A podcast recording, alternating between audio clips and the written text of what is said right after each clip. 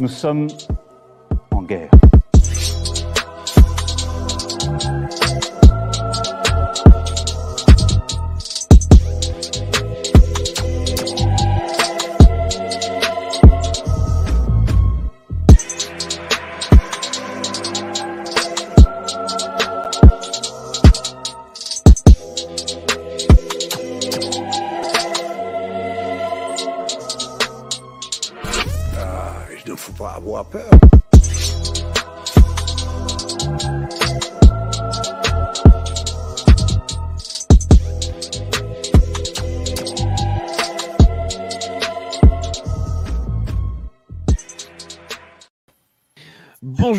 Bienvenue sur Géopolitique Profonde. Aujourd'hui, j'ai le plaisir de faire venir à nouveau, encore et encore, Lucien Cerise pour parler de l'ingénierie sociale et de certaines actualités. Bonjour Lucien, comment allez-vous?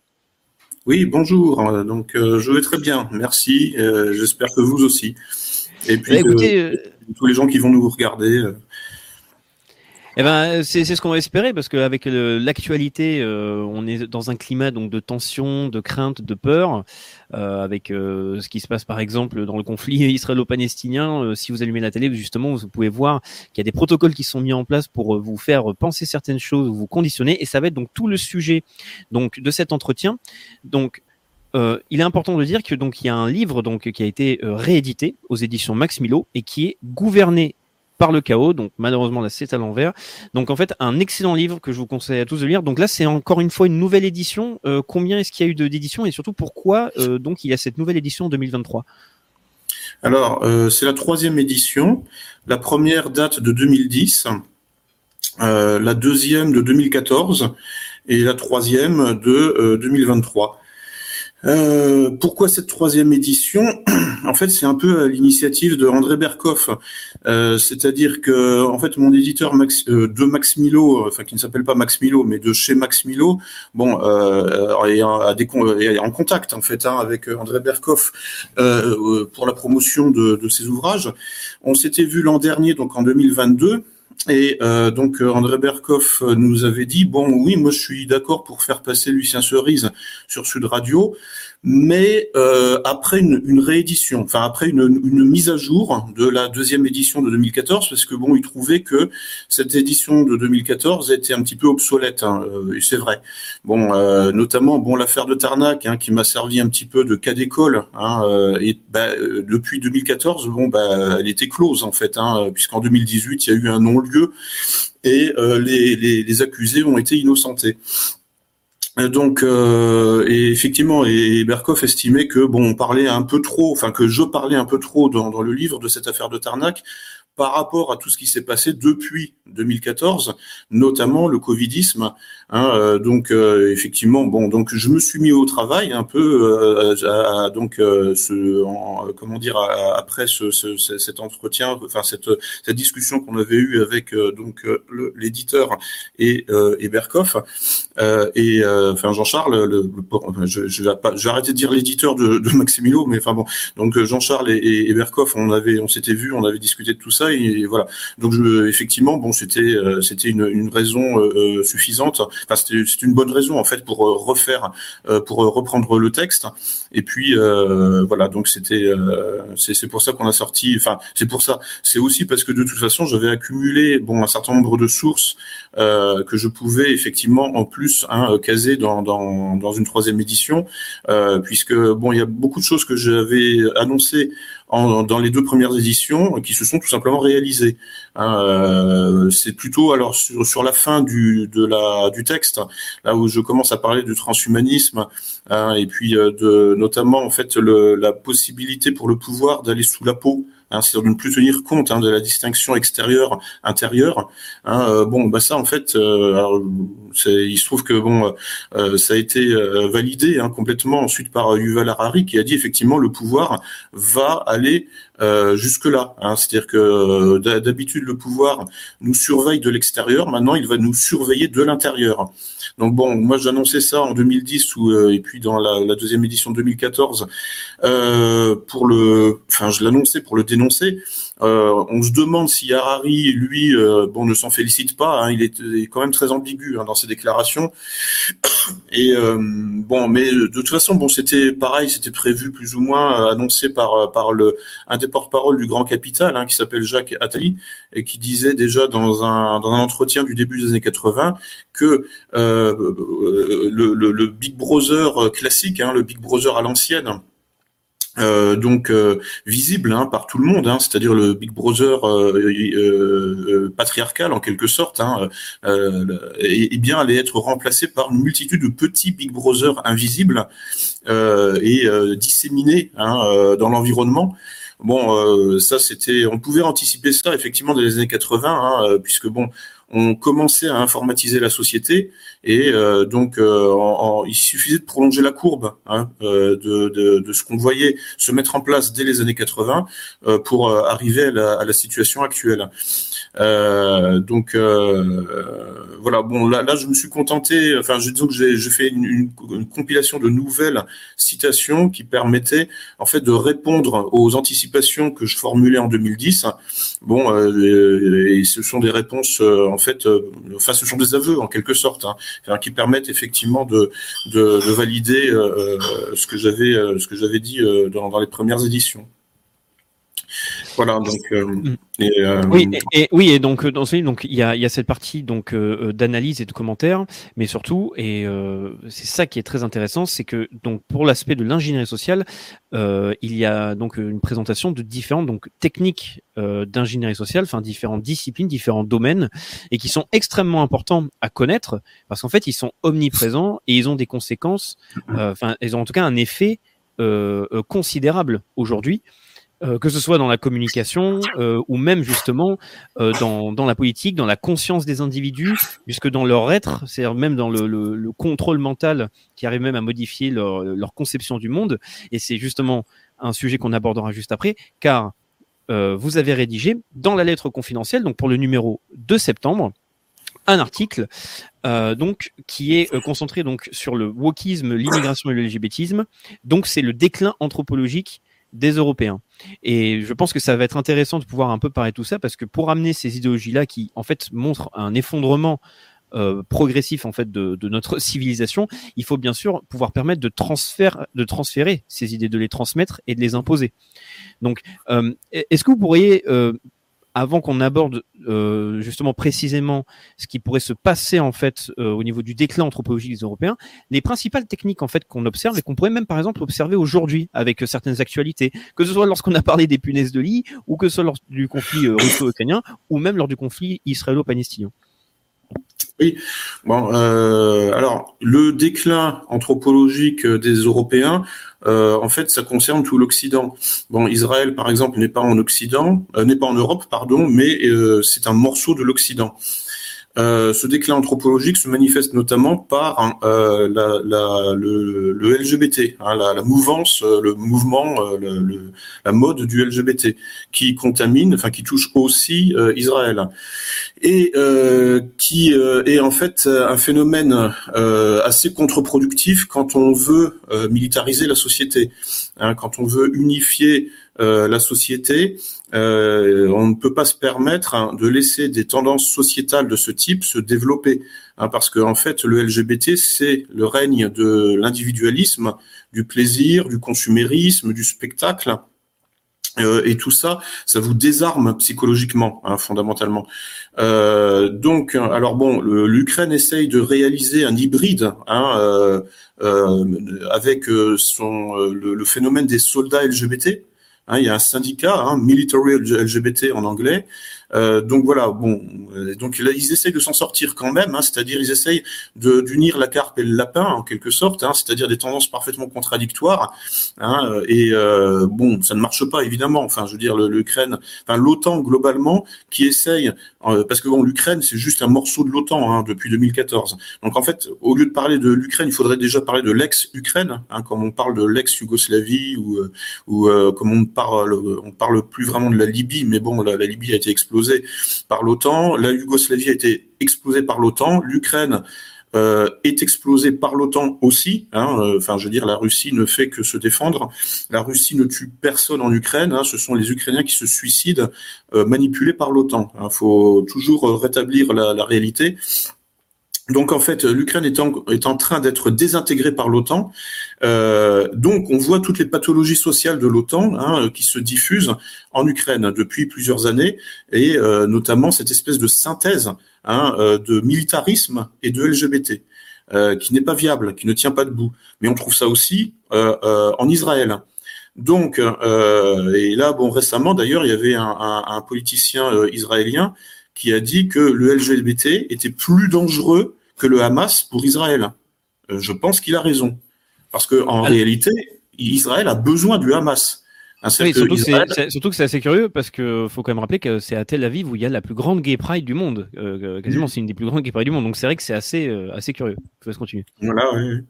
Et donc euh, bon, euh, c'est-à-dire qu'en fait, une société comme Israël, c'est-à-dire une société occidentale, euh, est en fait animée par des phénomènes d'entropie sociale, hein, c'est-à-dire de division hein, et de désintégration euh, avec justement le consumérisme, hein, le capitalisme, le libéralisme, qui fragmente la société et qui, euh, euh, en fait, c'est un peu à la fin, c'est la guerre de tous contre tous. Hein, C'est-à-dire, c'est la guerre de tous les narcissismes contre tous les narcissismes.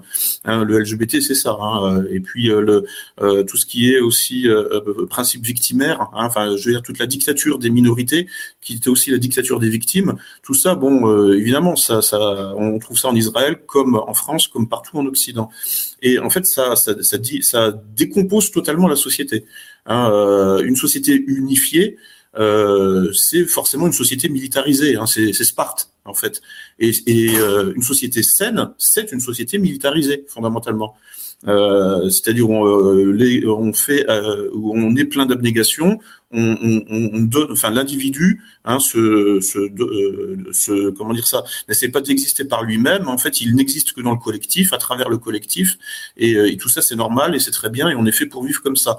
En réalité, je vais faire, il y a peut-être des gens qui vont pousser des cris, mais nous sommes des fourmis faut bien comprendre ça. L'espèce humaine est grégaire. Nous sommes des animaux politiques, hein, euh, comme disait Aristote, mais nous sommes en fait une espèce grégaire. Nous sommes conçus, faits pour fonctionner de manière hiérarchique comme des fourmis, hein, comme une, voilà, euh, avec euh, donc une répartition des tâches, etc., etc. Les mâles, les femelles, les jeunes, les vieux, et tout ça. Et c'est normal. Nous sommes euh, physiologiquement, génétiquement faits pour fonctionner de cette manière-là.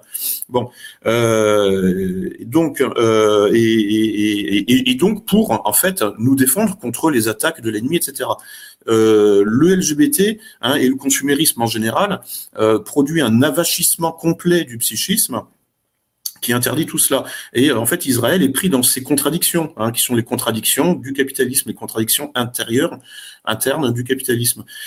Euh, et donc, euh, bon, aujourd'hui, bon, on voit que euh, effectivement, Israël est très handicapé par toutes ces, par ces phénomènes d'entropie sociale, hein, E N T R O P I E, hein, pas à, enfin pas entropie au sens comme anthropologique, hein, mais des phénomènes d'entropie sociale, donc de, de, de décomposition.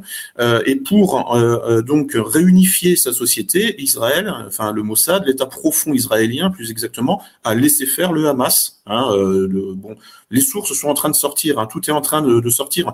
On n'est plus en 2001. Euh, là, à l'époque, bon, Internet n'était pas aussi développé, mais après le 11 septembre, il a fallu attendre, hein, notamment l'intervention de Thierry Messant là chez euh, dans une émission euh, de, de télé. Euh, oui. Oui, voilà, chez Ardisson, pour que on commence à réfléchir un peu et à se poser des questions. Bon, là, en fait, instantanément, presque, hein, on trouve des sources, y compris israéliennes, pour dire que bon, globalement, c'est pas un faux drapeau, hein, c'est pas ça, c'est plus subtil, c'est du laisser faire. C'est-à-dire que euh, les, les services de renseignement israéliens étaient parfaitement au courant de ce qui était en cours et ils ont laissé faire le Hamas pour hein, réinjecter hein, de l'insécurité en Israël. Euh, pour réinjecter du stress, du stress vital, hein, comme dirait Laurent Laurent Ozon. Euh, il a parfaitement raison. Hein, les, les, les, espèces grégaires euh, fonctionnent comme ça aussi. Hein, C'est-à-dire que en fait le confort, en fait, c'est mauvais hein, euh, pour la société quelque part. C'est-à-dire que le confort induit hein, toujours un relâchement de la tension, donc un, relâchement du système immunitaire hein, on devient perméable hein, euh, à l'étranger, en fait, on, à l'extérieur, on se relâche. C'est la société ouverte, hein, voilà. Donc bon, mais on ne peut pas vivre comme ça. Une, société humaine, enfin une société animale, c'est un système donc ouvert et fermé en même temps. En fait, bon, c'est un système d'abord fermé, et qui gère c'est euh, ponctuellement euh, ces ouvertures, enfin, qui a le contrôle de ses frontières, quoi. Donc le contrôle des checkpoints, le contrôle euh, de, de, de, des entrées, des sorties. Donc bon, oui, là, justement, je, je, me permets juste de vous couper sur ça parce que il y a quand même un phénomène intéressant et là c'est juste en ayant une observation objective parce que on voit que aujourd'hui, là, le, débat euh, sur le conflit israélo-palestinien est saturé et impossible. C'est-à-dire que c'est soit on est euh, justement euh, un musulman djihadiste, soit sinon on est un, un sioniste, etc. C'est, quasiment impossible de, d'avoir un avis un peu plus modéré ou neutre sur la question. Mais en tout cas, ce qu'on observe, c'est que ce phénomène-là, c'est-à-dire cette attaque qu'il y a eu, permet quoi en fait concrètement aujourd'hui? Ça a permis tout simplement donc à Israël de permettre un siège total euh, en mm. tout cas sur Gaza et qui en plus est assumé, qui est validé justement par le pouvoir, euh, euh, l'élite européenne, qui, qui est bien content en fait apparemment d'accepter de couper l'électricité, couper les vivres, ne plus donner accès à du carburant. Et en tout cas, ça c'est quelque chose que, que l'on Là, là, il n'y a pas de positionnement politique ou idéologique, c'est juste on observe, et c'est la fameuse question, bon, à qui profite le crime à chaque fois? Donc c'est vrai que c'est toujours assez curieux ces événements. Exactement. Bon, en fait, euh, bon, le terrorisme en général, c'est totalement débile parce que ça n'a aucune portée stratégique. Hein, ça, le, aucun attentat terroriste ou aucune opération à caractère terroriste ponctuel n'a jamais inversé le cours d'une guerre. Bon, euh, donc là, bon, en fait, le Hamas là est l'idiot utile, fondamentalement. Le Hamas, il faut le dire, est l'idiot utile de Netanyahou. Euh, donc je vais parler de Netanyahou maintenant, qui incarne cet État profond israélien totalement taré, qui est en réalité anti-israélien, hein, fondamentalement. Enfin, c'est une sorte de sionisme euh, contre-productif hein, que, qui euh, en fait utilise euh, donc Israël comme l'avant-garde de, de l'Occident dégénéré au, Proche-Orient et qui a l'intention effectivement hein, de, de, de, maintenir toutes ces contradictions le plus longtemps possible. Euh, donc ce n'est pas viable. Israël n'est pas viable hein, euh, bon, en l'état actuel des choses, euh, et, et, pas uniquement à cause hein, du, du, du, rapport aux Palestiniens. C'est pas c'est pas que ça. Hein, c'est des, des, des, des, facteurs internes, hein, comme je disais, de, de, de, dissolution interne permanent. donc voilà. Donc le, le Hamas est l'idiot utile de Netanyahou. Euh, le, cette opération, en fait, bon, effectivement, à qui profite le crime Cette opération se retourne contre les Palestiniens. C'était largement prévisible. Pourquoi? Parce qu'en fait, bon, on dit que Israël n'a pas de profondeur stratégique. Hein, effectivement, c'est un tout petit pays, mais ce genre d'opération n'a pas de profondeur stratégique non plus, hein, dans un autre sens. C'est-à-dire que ça, ça, en fait, euh, ou alors ça, ça a effectivement une, profondeur stratégique euh, euh, contre, contradictoire, hein, contre-productive pour les Palestiniens. Et euh, bon, de toute évidence, c'était l'objectif, euh, enfin l'objectif pour pour le Mossad, euh, c'était de laisser faire cette opération pour ensuite pouvoir cogner sur les Palestiniens dix fois plus violemment, cent fois plus violemment que euh, que ce qui se passait euh, jusqu'au jusqu'à samedi dernier. Mmh. Euh, donc effectivement, il faut se poser ce genre de questions. oui, sachant que Netanyahou était dans une position de faiblesse assez importante récemment. Il avait de gros problèmes judiciaires. Il y avait des émeutes, enfin en tout cas des manifestations très violentes et, massives justement en Israël. Ça, les gens ne le savaient peut-être pas. Donc c'est toujours des éléments à intégrer lorsqu'on veut analyser une situation politique. C'est vrai que Netanyahou, en tout cas, ne représente pas, on va dire, l'intégralité de la politique israélienne, en, tout cas du, corps politique. Euh, euh, c'est vraiment une personnalité, en tout cas un camp particulier et à part. Euh, qui mérite quand même euh, d'être bien analysé parce que on peut observer du coup peut-être des stratégies qui peuvent être mises en place pour justement créer un détournement d'attention parce que par exemple avec ce qui se passe actuellement ça permet de en tout cas par exemple pour Netanyahu de ne plus forcément parler de ces problèmes là mais aussi, par exemple, en France, ça permet. Euh, bon, on nous avait mis les punaises de lit pour nous faire oublier l'inflation et l'essence à 2 euros. Mais là aussi, c'est qu'on voit qu'à chaque fois, ça permet simplement de, de, de, décaler un débat et de constamment polluer et de contrôler l'esprit pour empêcher de penser, en fait. Oui, oui, bien sûr, oui. Oui, oui, bah, c'est euh, un, un contre-feu, hein, euh, c'est-à-dire pour détourner l'attention, notamment bah, de, de, de, la guerre d'Ukraine, Euh, donc euh, bon, bah, c'est bien utile aussi. Hein. D'ailleurs, euh, en fait, Zelensky se plaint hein, publiquement. Hein. Il dit oui, oui, mais continuez à me regarder moi, hein, en fait, et continuez à regarder l'Ukraine. N'oubliez pas l'Ukraine. Alors bon, en fait, ensuite il y a des agitateurs comme Bernard Kouchner ou d'autres. Enfin, tout le lobby effectivement néoconservateur sioniste français qui essaye de faire le, le, lien entre le Hamas et la Russie et, et l'Iran. Enfin voilà, bon, des, des constructions mentales totalement euh, débiles euh, qui tiennent pas debout deux secondes. Euh, surtout qui, euh, pardon, qui a déjà été fait. C'est-à-dire que là, là, on voit justement énormément d'articles qui sortent. C'est là, on voit qu'il y a une guerre de l'information. Peut-être que ces informations sont vraies. Il faut vérifier les sources, faut voir en fait ce qui va être sorti. Mais euh, là, c'est clairement ce qu'il dit. C'est pour continuer à présenter ce bloc en fait du camp du bien contre le camp du mal. Et ça permet d'intégrer la Russie, la Chine, l'Iran, tout le reste contre le, le fameux camp du bien en tout cas. Ouais, ouais, ouais. Oui, qui, qui en fait bon se réduit comme une peau de chagrin. Hein. Il n'y a plus grand chose hein, dans le camp du bien. Hein. C'est euh... donc, euh... mais euh, euh, en fait bon, ce, ces, ces, espèces de tentatives de recréer en fait des systèmes d'alliance euh, homogènes, hein, avec une vision cohérente, hein, avec les gentils d'un côté et les méchants de l'autre. Bon, euh, c'est euh, battu en brèche hein, par les faits. Hein, euh, et, et c'est pas très compliqué. Hein. Par exemple, là, là récemment, on nous a dit que en fait, euh, donc euh, il y avait euh, des, transferts d'armes de l'Ukraine au Hamas. Hein, donc et alors il y a en fait alors il y a de la propagande et puis de la, de la contre-propagande. Enfin bref, c'est très compliqué. Mais là, par exemple, les services ukrainiens ont dit que les services russes allaient lancer une campagne de désinformation pour dire que il y avait du trafic d'armes entre l'Ukraine et le Hamas. Hein, pour dire non, non, mais nous, on n'y est pour rien, hein, pour anticiper. Bon, le problème, c'est qu'il est facile de trouver une source sur Newsweek, par exemple, où c'est un Israélien, un militaire israélien qui, le 15 juin 2023, hein, euh, là, donc bien avant, enfin trois, quatre mois avant euh, le, le, les, événements actuels, craignait déjà, effectivement, un trafic d'armes entre l'Ukraine et le Hamas.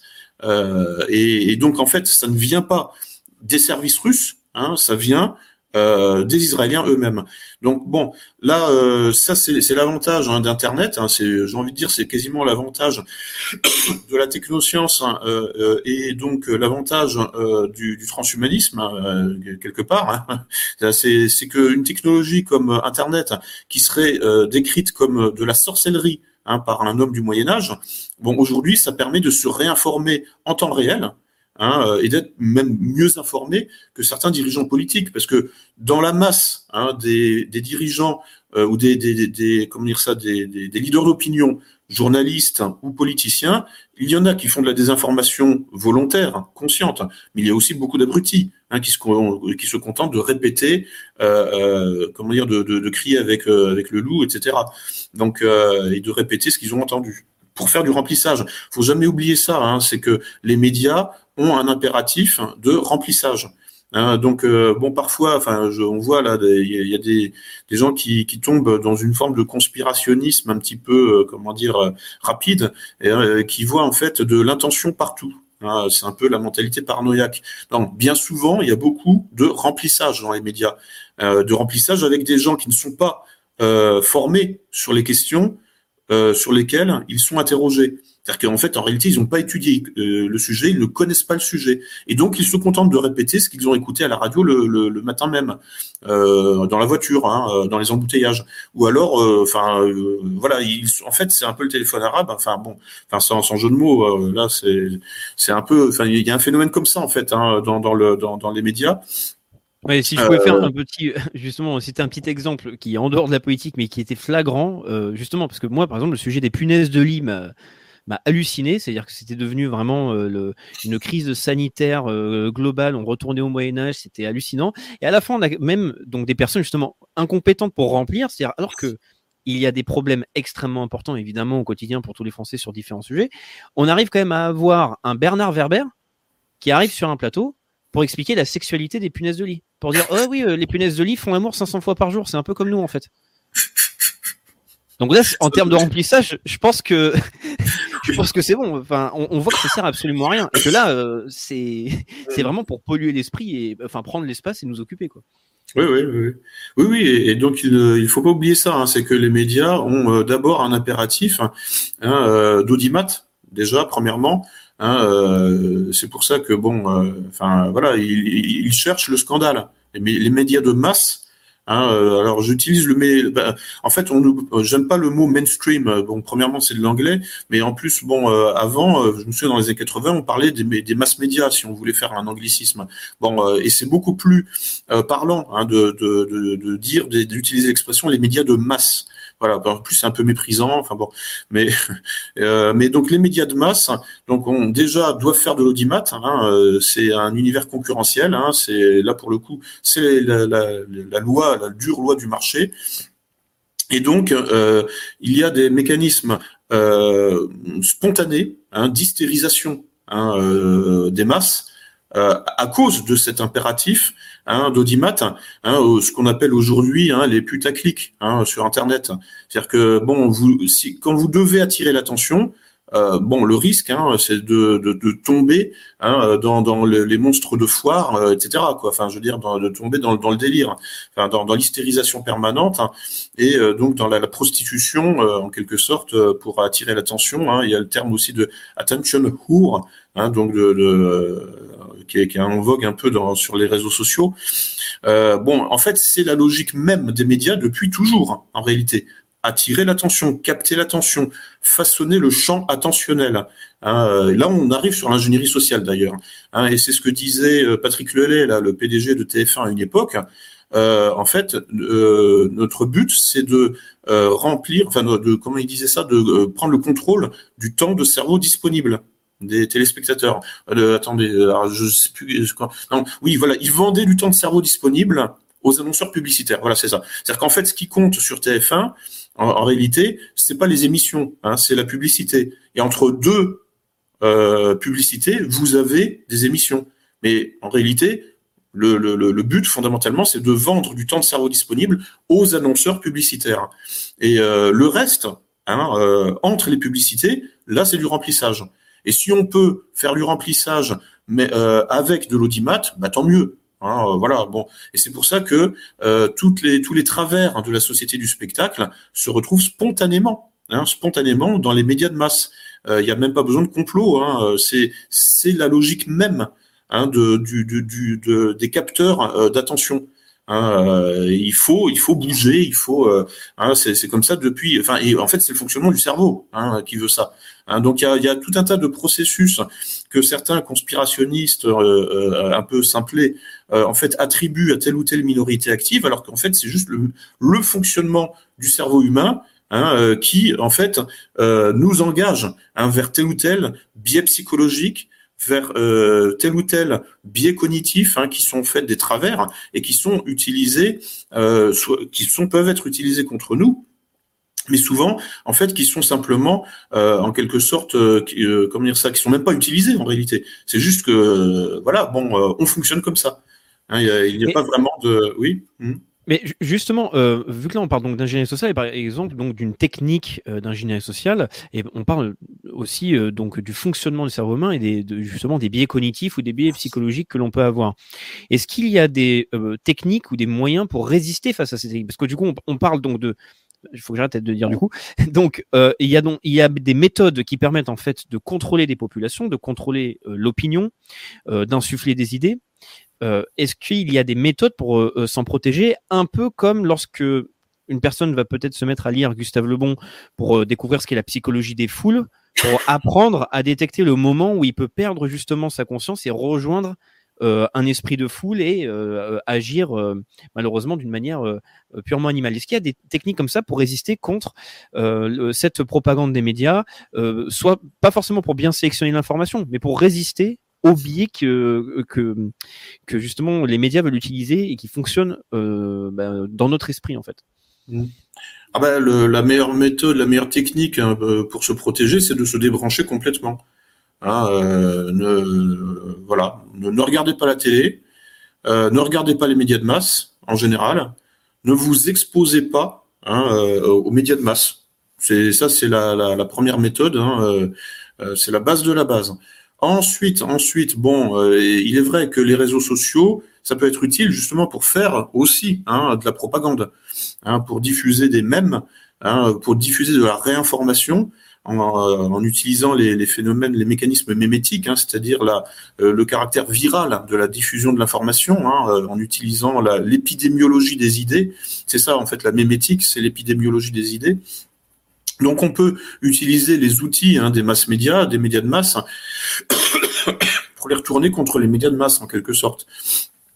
Et donc, euh, en fait, ça, ça, permet effectivement de, euh, comment dire, de, de bon, de, de, de, devenir acteur soi-même et donc de pouvoir se protéger parce que, en fait, en devenant soi-même producteur d'informations, ou alors, euh, euh oui, c'est ça, producteur d'informations, euh, on se met dans la peau, justement, des médias de masse. C'est-à-dire qu'on commence à, à prendre Hein, ce qu'il faut faire pour attirer l'attention, euh, euh, puisque on, est capable d'évaluer soi-même euh, quels sont euh, justement les, les, les, mêmes, par exemple, enfin ou les informations que l'on diffuse et qui ont du succès.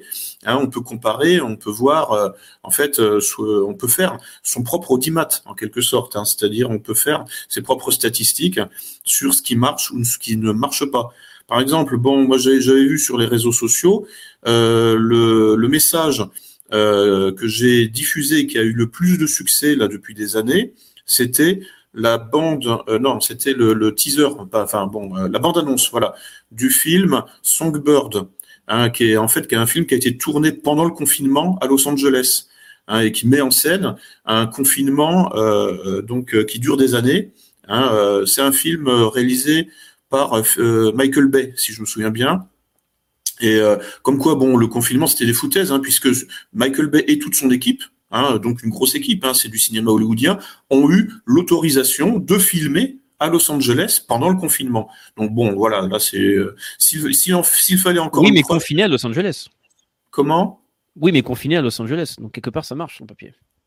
Euh, oui, oui, non, mais d'accord. Enfin, euh, dans, dans, tous les cas, en fait, bon, euh, voilà, il y a eu une exception au confinement, au moins une. Hein, C'était pour euh, cette équipe. Euh, et d'un seul coup, là, effectivement, il y avait plus de coronavirus. Hein, pour spécifiquement pour Michael Bay et son équipe. Donc, c'est personne n'a percuté là-dessus, en fait. Hein. Enfin, je veux dire qu'une équipe hollywoodienne a eu le droit de filmer à Los Angeles pendant le confinement avec des acteurs hein, et des acteurs euh, déguisés euh, euh en, policiers ou, en fait en livreurs, hein, parce que le héros en fait est immunisé contre le SARS-CoV-2, enfin ou contre le virus de, de, du film, et donc il peut faire et donc il circule en, en, en deux roues hein, à travers les rues pour faire des livraisons, quoi. Voilà.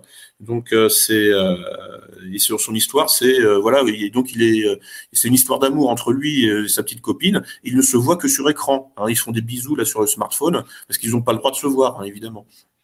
Bref, euh, je sais plus ce que je voulais dire avec ça, mais c'était par rapport. Mais justement, donc j'aurais une question parce qu'on parlait de l'influence que l'on pourrait avoir justement sur les médias, euh, le, les réseaux sociaux, et en fait agir euh, de nous-mêmes pour justement essayer d'aller contre euh, justement le pouvoir des médias euh, et essayer de faire notre propre euh, travail d'investigation, de propagande, d'ingénierie sociale. Mais là, je, là, je vais me poser une question parce que c'est un commentaire qu'on va voir très régulièrement de personnes très défaitistes. C'est est-ce que on a vraiment un pouvoir d'influence.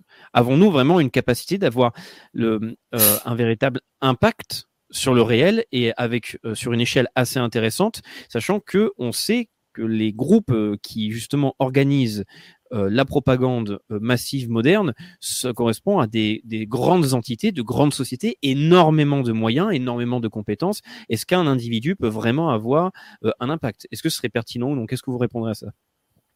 Bah, en fait, moi je me demande de plus en plus. Hein, bon, j'ai changé d'avis hein, là-dessus. Je me demande si c'est encore vraiment, vraiment utile hein, de s'acharner à faire de la réinformation sur les réseaux sociaux. Je m'explique. En fait, je pense que le réel est en dehors des réseaux sociaux. Hein, le réel, le réel est invisible. Euh, et en fait, le réel n'est même pas perçu. Hein, euh, le réel est en dessous des radars. Enfin, ce qui compte, hein, c'est en fait, quand je dis le réel, c'est-à-dire en fait les phénomènes de société euh, importants.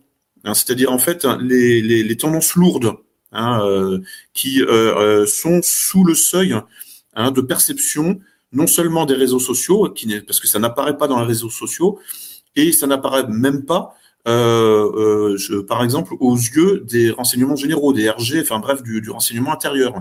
Je donne trois exemples.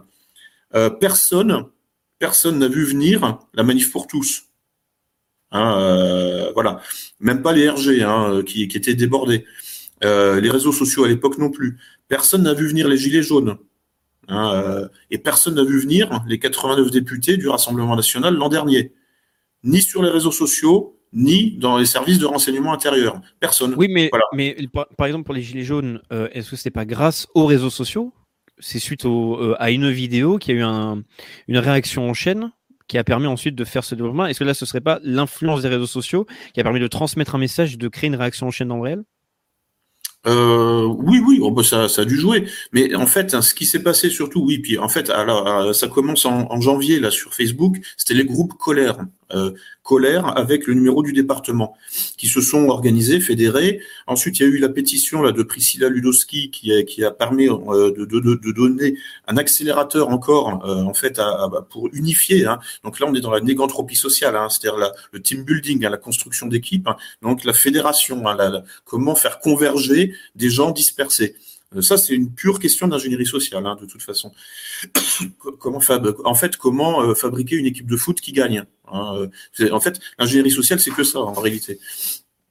Et enfin, pas que, évidemment. Après, il y a toutes, les méthodes de piratage, évidemment. Mais bon, parfois, un bon entraîneur doit savoir manipuler un peu son équipe.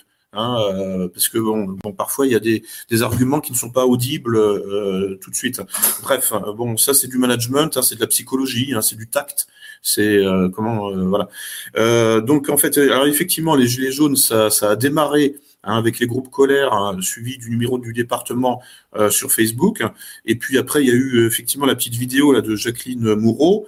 Euh, voilà, voilà, voilà. Bon, mais s'il n'y avait pas déjà une colère justement en fait, hein, s'il n'y avait pas quelque chose qui euh, donc avançait, hein, mais, sous le seuil de perception des, finalement des, je dirais des médias. Euh, et puis même de l'opinion publique. Hein, euh, en fait, là, faut se poser la question des tendances inconscientes de l'opinion publique, parce qu'il y a hein, les objets conscients de l'opinion publique, c'est les sujets dont on va traiter, euh, notamment dans les médias. Bon, ça peut être la guerre d'Ukraine, ça peut être le conflit israélo-palestinien. Tout ça, c'est ce qui se structure, c'est ce qui occupe l'opinion publique au niveau conscient, visible. Mais après, il y a l'inconscient euh, collectif, hein, et, et, ça, euh, euh, cet inconscient collectif n'apparaît pas dans les, réseaux sociaux et il n'apparaît même pas euh, dans les, tendances, hein, les hashtags, les, les mots dièses de Twitter. Parce que les mots dièses de Twitter, c'est une tentative hein, de rendre visible l'inconscient collectif. Hein, c'est-à-dire de matérialiser, de, de, de mettre en, en, conscience hein, euh, les tendances de la société, les tendances de l'opinion publique. Mais il y a tout, il y a, il y a, plein de choses en fait qui n'apparaissent pas euh, euh, à ce niveau de conscience. Donc bon, en fait, et puis euh, c'est peut-être le plus important qui n'apparaît pas en réalité, hein, parce que bon, les observateurs, que ce soit le renseignement intérieur, que ce soit les, les, médias de masse, etc. Bon, en fait, ne sont pas indemnes de toute idéologie, c'est-à-dire qu'ils perçoivent le monde au prisme hein, de leur propre idéologie euh, ils perçoivent le monde avec des lunettes, hein, qui sont celles du renseignement intérieur, hein, avec l'influence des loges éventuellement, euh, qui sont celles des médias, hein, avec euh, l'influence des minorités actives, hein, le lobby euh, sioniste, le lobby LGBT, le lobby islamique qui devient de plus en plus puissant, islamo-gauchiste, etc. Bon, donc euh, voilà, euh, il faut, faut toujours, faut jamais oublier que en fait, bon, euh, nos ennemis ont aussi leur prisme, hein, qui peut être déformant. Hein, donc ils ont aussi leur handicap cognitif. Ils ont aussi leur biais cognitif, leur biais psychologique. Hein, en réalité, tout se résume à de la psychologie. Fondamentalement, euh, les idées sont tout à fait secondaires. Donc, euh, et, euh, et, oui, je, je, reviens là sur, en fait, moi, ce qui m'avait déçu un peu là, c'était, je crois, en 2020-2021. Là, bon, j'allais sur Twitter ou sur les réseaux sociaux. Le message que, qui a eu le plus de succès dans ceux que je partageais, c'était pas un message de réinformation sérieuse, c'était la bande-annonce de ce film tourné à Los Angeles pendant le confinement. Voilà, bon, ça donne une idée, hein, en fait, de, de, du piètre niveau euh, des gens qui viennent sur les réseaux sociaux et qui me suivent. Bon, là, je me suis dit, euh, enfin voilà, bon, ça, ça vole pas haut, quoi. Hein. Euh, et moi, tout ce que je partage, en fait, j'aimerais bien que ce soit partagé à nouveau. Hein. Mais non, euh, c'est, en fait ce que les gens veulent, c'est du subjectif. Hein, je vois bien en fait, hein, ce qui marche le plus sur les réseaux sociaux, c'est les messages personnels. Pas de réinformation, surtout pas. Hein, euh, L'individu moyen déteste la, réinformation, il en a rien à foutre. Ce qu'il veut, c'est du, de l'hystérie, c'est du subjectif, c'est euh, des gens qui s'engueulent, c'est euh, et, ça, ça, c'est partagé, ça, oui, effectivement, oui. Voilà, tout ce qui peut fait, tous les phénomènes là de rivalité mimétique, les crescendo d'engueulade, ça, le, le, sur les réseaux sociaux, hein, les gens adorent ça. Bon, euh, mais c'est méprisable. Enfin, je veux dire, c'est de la merde. C'est tout ça. Moi, je, je, là, je suis de plus en plus bloqué par euh, Facebook. Donc, j'y vais encore, euh, mais je, à intervalles réguliers, je reçois des, des messages là de, de, de que je dis, je, tiens un discours de haine ou je sais pas quoi. Bon, mais un de ces jours, je l'ai arrêté complètement. Enfin, je me force hein, pour à y aller, justement pour partager un peu de réinfo, mais ça marche pas. Hein. Oui, après, peut-être que là, pour ce sujet précis, c'est que Facebook est un réseau social euh, qui est mourant, avec un algorithme euh, mm. vraiment très peu efficace, énormément de censure, de moins en moins de personnes dessus. C'est peut-être aussi pas forcément la plateforme la plus optimisée. Et là, on peut voir quelque chose d'intéressant. C'est en tout cas en termes d'exposition qui sort de la normale. Euh, c'est maintenant en Twitter X. où on voit en fait justement là une capacité de, de, communication et d'exposition euh, considérable comparé à d'autres réseaux pour justement transférer euh, de, de l'information, de la réinformation. Parce qu'évidemment, des gens pourraient parler de, euh, de TikTok pour faire des petites vidéos de danse, etc. Là, on parle pas de divertissement, c'est vraiment pour transférer de l'information. Là, on voit que Twitter X, et vous parliez plutôt par exemple de la réinformation et justement d'avoir des informations donc concrètes et véritables et pas forcément de, de la manipulation par les médias. On voit qu'il y a les fameuses notes de la communauté de Twitter et de X qui ont été mises en place et qui permettent de vérifier immédiatement certaines informations.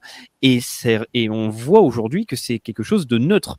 C'est-à-dire que lorsqu'il va y avoir des, des entités qui peuvent représenter le pouvoir profond, ou en tout cas euh, les médias de masse, euh, ils vont se faire remettre en place. Mais il y a aussi les conspirationnistes complètement dingos euh, ou des personnes qui veulent parler de choses qui sont complètement fausses, qui se font remettre immédiatement en place. Par exemple, il y a eu une information pour le conflit israélo-palestinien qui était que Israël aurait détruit la troisième église, la plus vieille, la troisième plus vieille église du monde orthodoxe à Gaza. Et ben cette information, on, s'est rendu compte qu'elle était fausse. Mmh. Et c'est apparu que sur ce réseau-là, cette confirmation. Parce que sur tous les autres réseaux, en tout cas sur les articles, c'était simplement une information qui était lâchée et il n'y avait pas encore eu de consensus, on va dire. Donc ça, c'est intéressant. Et pour le, euh, je voulais vous poser une question par rapport à l'inconscient collectif et justement le réel. Euh, étant donné qu'il y a un article donc, pour la lettre qui parle du déclin anthropologique des Européens, que euh, là vous venez de dire que sur les, le, dans le virtuel, on observe un niveau plutôt médiocre. Euh, majorité. Euh, est-ce que dans le réel, dans l'inconscient collectif, est-ce qu'il y aurait un groupe qui pourrait véritablement se réveiller ou est-ce que vous avez une vision peut-être un peu plus pessimiste? Étant donné que les décennies passent et on voit une modification de la population, une modification euh, du rapport au monde, même de la santé physique, de la structure sociale, organique. est-ce que selon vous, il y a une possibilité vraiment de activer un certain groupe qui pourrait représenter une masse critique pour amener un changement euh, qu'on pourrait appeler positif, en tout cas pour lutter contre euh, le déclin global, quoi. Euh, alors pas en Occident, non. En fait, enfin, je veux dire, l'Occident est, pourri jusqu'au, jusqu'au, trognon, quoi. En fait, hein. là, en fait, si vous voulez, quand, quand le LGBT commence à toucher aussi les services secrets, c'est-à-dire l'État profond, bon, c'est mort. C'est fini là. Enfin, enfin, quand je dis le LGBT, c'est pas que ça, c'est la, diversité inclusive. Hein, vous voyez.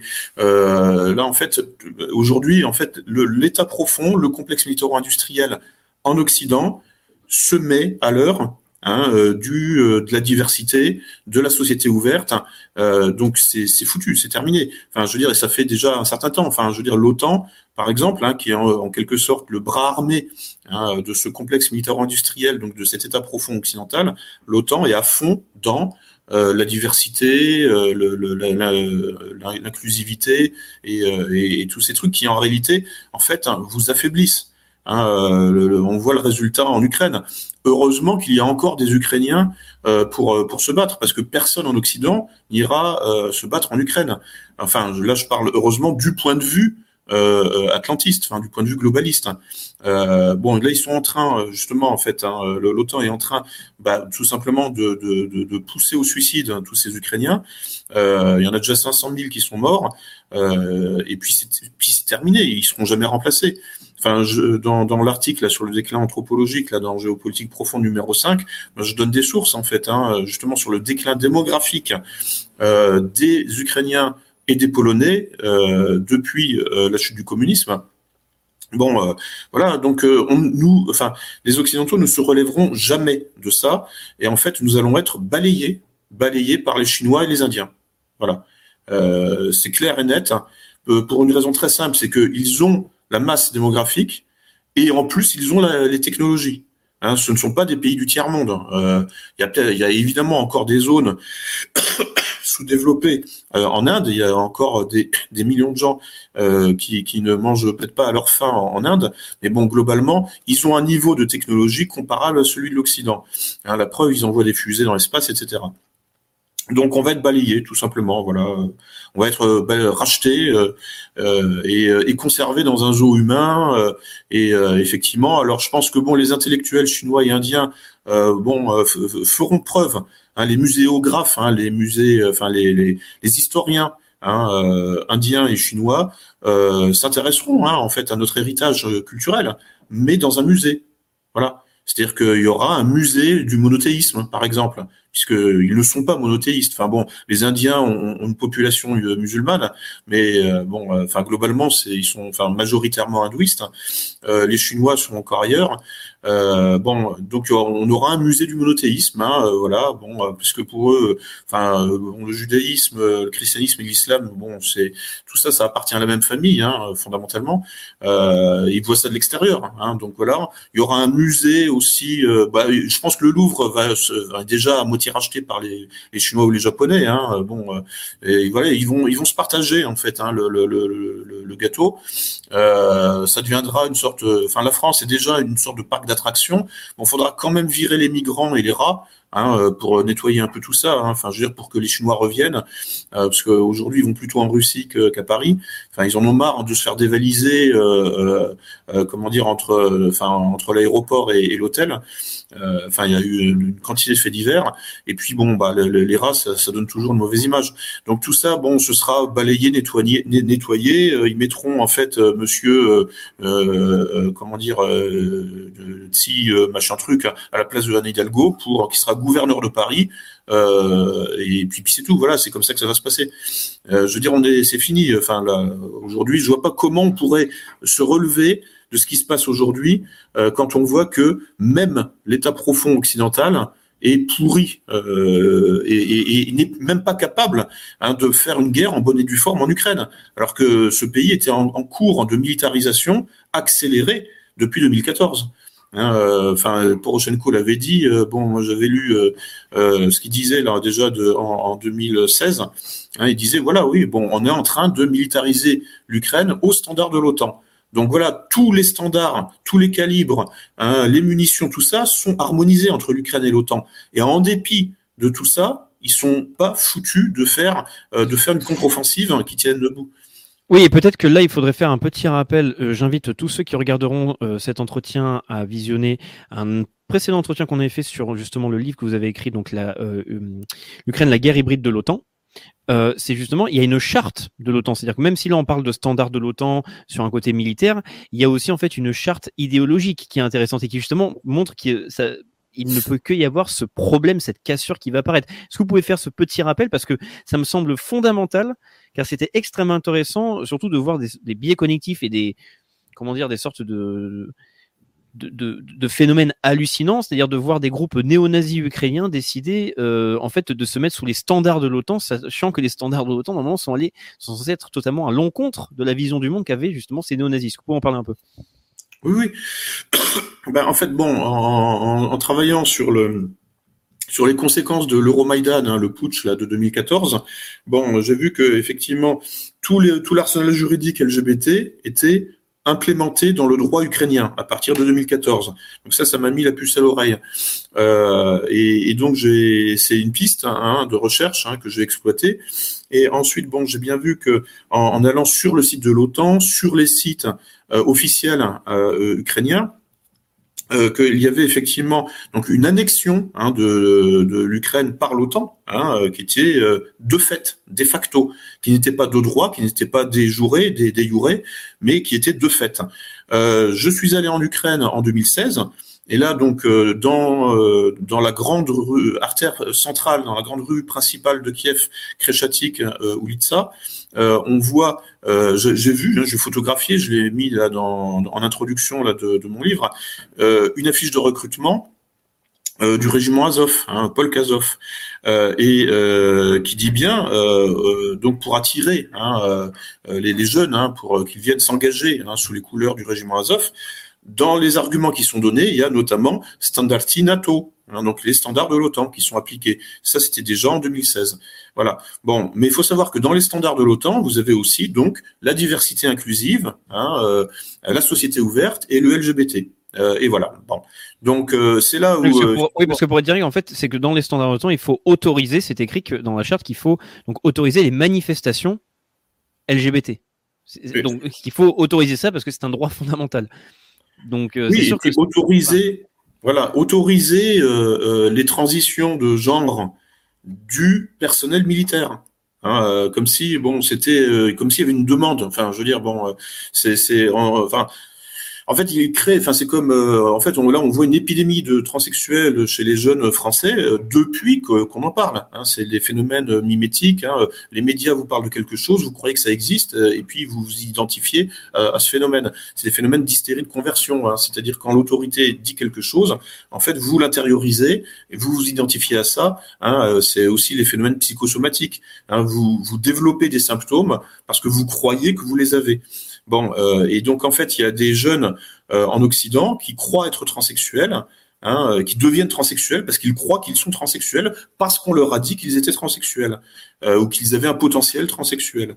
et bon, ça c'est aussi un, phénomène d'ingénierie sociale, hein, avec la parole est créatrice. Euh, et, et, donc en fait vous pouvez créer, vous, vous, vous pouvez en fait, euh, bah, c'est utilisé en hypnose. Hein, euh, voilà, l'hypnose c'est rien d'autre que ça. Hein, c'est une, une utilisation à fond des ressources de la parole hein, qui va créer. C'est-à-dire que la, une parole subjective va devenir la réalité objective. Enfin, oui, d'autant plus que D'autant plus qu'en fait, aujourd'hui, ce qui est quand même fondamental à comprendre, pour ce phénomène, par exemple, du LGBTisme, qui est extrêmement important, car en fait, ça concerne surtout des enfants, en fait, qui se stérilisent après. Donc, c'est quand même important d'en parler. C'est que la technologie d'aujourd'hui permet donc à ces personnes-là qui vont se faire conditionner, donc dans le réel, par justement euh, les associations, euh, le programme de l'éducation nationale. Après, ils peuvent s'enfermer dans le virtuel, ne jamais être au contact du réel et mmh. rester enfermés justement donc sur les réseaux sociaux, euh, dans certains groupes, à ne vivre que entre eux à travers justement des représentations d'images. Et donc là, pour eux, ils sont convaincus d'exister dans un monde qui est intégralement virtuel. Et après, ils sont obligés de passer par l'artifice matériel pour essayer de convertir et d'essayer de de se transformer et qui amène, encore une fois, ça faut rappeler, à la stérilisation des enfants, ce qui est quand même mmh. catastrophique. Faut peut-être en parler un peu. Mais euh, je vous laisse continuer. Oui, enfin la, la, stérilisation, l'automutilation, hein, euh, c'est euh, c'est-à-dire euh, enfin, d'opérer.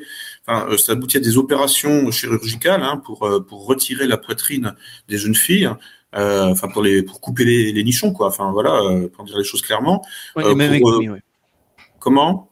Les mammectomies. Alors, il faut faire attention à certains mots pour pas se faire censurer si c'est considéré comme vulgaire. Oui, oui, oui.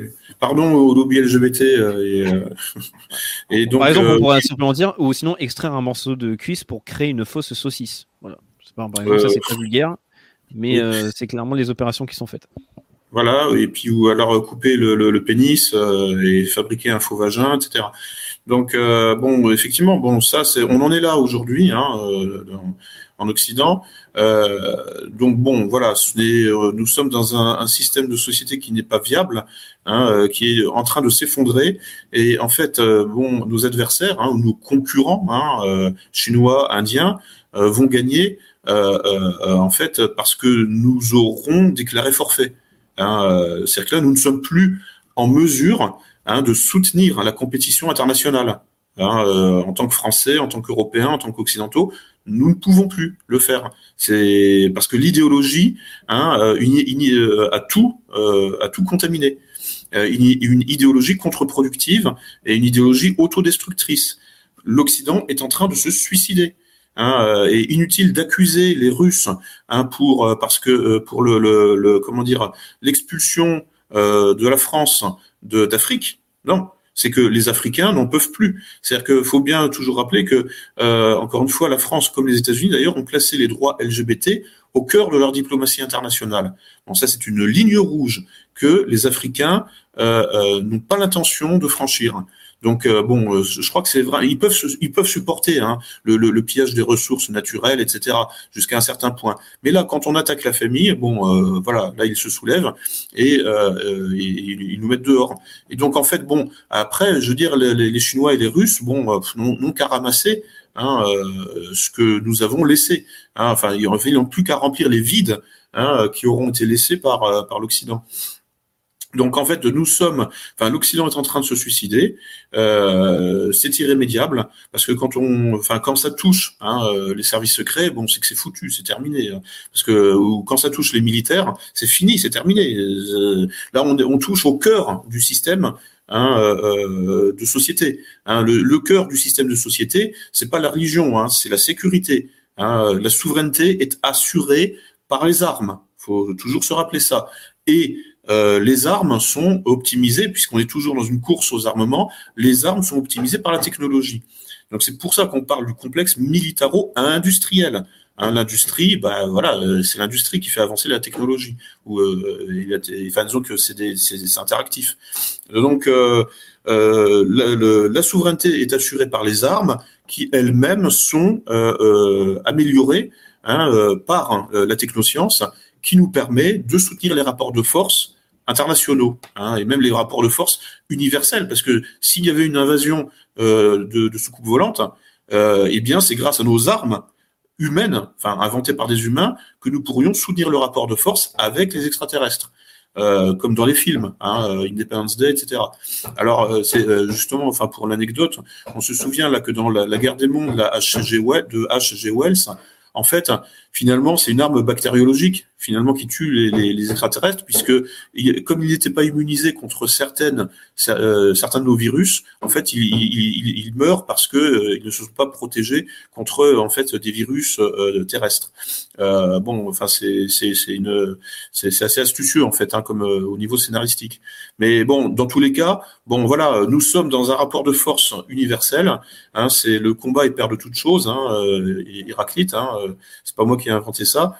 Et, euh, et, donc euh, nous sommes dans, euh, nous sommes toujours, toujours dans un système militarisé. Hein, et, et, en fait, l'ingénierie sociale, c'est un système d'armement, enfin fait partie des systèmes d'armement. Hein, c'est en fait c'est de c'est de c'est de la guerre psychologique, c'est de la guerre euh, donc informationnelle, c'est de, de la guerre émotionnelle. il faut savoir euh, effectivement se former à tout ça. Donc euh, bon, euh, mon, livre en fait qui fait 120 pages, hein, enfin, la troisième édition fait 120 pages, c'est une espèce de, synthèse hein, de toutes les techniques d'ingénierie sociale. Donc c'est une, sorte de catalogue en fait, hein, un abécédaire en quelque sorte. Et à chaque fois, bon, c'est contextualisé, c'est-à-dire que je donne des, exemples d'applications concrètes notamment euh, avec le covidisme. Euh, bon, c'est en fait le, cas que j'exploite le plus hein, dans, le livre. Hmm. J'aurais deux questions. Il y a une remarque dans le chat, enfin une question qui, qui, à mon avis, peut être intéressante car on a abordé un petit peu ce sujet-là. Donc, c'est, vous avez dit que l'Occident se suicide. La personne pose comme question pourquoi, pourquoi se suicide? Euh, je vais peut-être me permettre de rajouter quelque chose. C'est euh, donc si on parle d'ingénierie sociale, c'est que c'est censé donc être quelque chose d'actif qui est produit par quelqu'un pour amener un effet. Donc, est-ce qu'il faudrait dire que ce suicide-là, c'est le fameux sujet hein, C'est euh, est-ce que c'est volontaire ou non? Est-ce que le suicide de l'Occident est principalement ou majoritairement dû euh, à, une action d'un certain groupe, ou alors ce serait quelque chose qui appartient aussi au mouvement de l'histoire, parce qu'il y a aussi des analyses qui sont faites évidemment sur la modernité, euh, les conséquences finales de l'idéologie des Lumières, de, la destruction du socle métaphysique d'une civilisation, etc. Qu'est-ce que vous en pensez vous de ça? Mmh. euh, Alors oui, pourquoi ce suicide? Pourquoi ce suicide? Euh, Alors oui, il y a le rôle des minorités actives, hein, c'est incontestable. Euh, je pense qu'on peut dire qu'effectivement les services secrets sont des clubs euh, homo en fait, hein, quasiment. Enfin, je veux dire, euh, enfin, sinon, à quoi bon? Pourquoi la CIA aurait-elle organisé une gay pride dans ses locaux en 2000 à l'anglais hein, c'est le bon si ça ne correspondait pas à une demande à une demande du personnel. Voilà, l'OTAN euh, récemment là, le, secrétaire général euh, Jens Stoltenberg a fait un communiqué euh, donc à l'occasion là c'est en juin il y a la journée contre la la transphobie, la, biphobie, enfin tous les trucs là. donc il fait un communiqué, il dit voilà, nous, je suis un grand sympathisant hein, de, de des LGBT, dont nous avons donc des représentants parmi notre dans notre personnel. Voilà, donc bon, il y a le poids hein, effectivement de, des minorités actives, euh, le poids euh, du lobby sioniste hein, euh, pro-israélien aux États-Unis est bien connu, les néoconservateurs, etc. France aussi. et puis il y a ensuite bon des, enfin voilà, donc il y a toutes les minorités actives. Hein, bon ensuite maintenant il y a les frères musulmans qui avancent hein, leur hein, notamment à Bruxelles, hein, par, le biais de la Commission européenne, enfin de, l'Union européenne. Euh, bon, enfin voilà. Et puis les Chinois jouent leurs cartes. Hein, euh, les Indiens, euh, pour l'instant, sont encore assez discrets. en Occident, on les voit pas trop, mais bon, enfin voilà. Donc finalement, chaque acteur géopolitique, que sous forme de lobby ou sous forme hein, d'intérêt national, bon, essaye de faire avancer hein, le, monde dans le sens de son intérêt. Euh, et puis, parfois, il y a des, euh, des sortes de synthèses, il y a des alliances qui se font sur une base euh, de, de, fin, de convergence des luttes, en quelque sorte. Hein. Le transhumanisme permet de synthétiser beaucoup de choses. Après, il y a aussi des mécanismes historiques qui échappent à tout le monde, hein, enfin, qui sont involontaires. Euh, de fait, la technoscience écrit l'histoire, mais de manière décentralisée. Hein, puisque euh, la technoscience écrit l'histoire par des interactions concurrentielles. C'est-à-dire qu'en fait, on est tous responsables. Hein. et puis là, euh, bon, on peut se plaindre du transhumanisme, mais à ce moment-là, il va falloir arrêter de faire des téléconférences, comme euh, nous sommes en train de le faire en ce moment-là, en temps réel. Hein, c'est donc faut être cohérent à un moment. Donc soit on fait du Ted Kaczynski, hein, on, on, on, se, ou alors des, euh, comment dire, du Julien Coupa en fait, hein, parce que l'affaire de Tarnac là, qui, qui, qui, m'avait un peu inspiré, euh, euh, gouverné par le chaos au début, pour moi c'était un peu l'équivalent de l'affaire Una Bomber, euh, mais en France.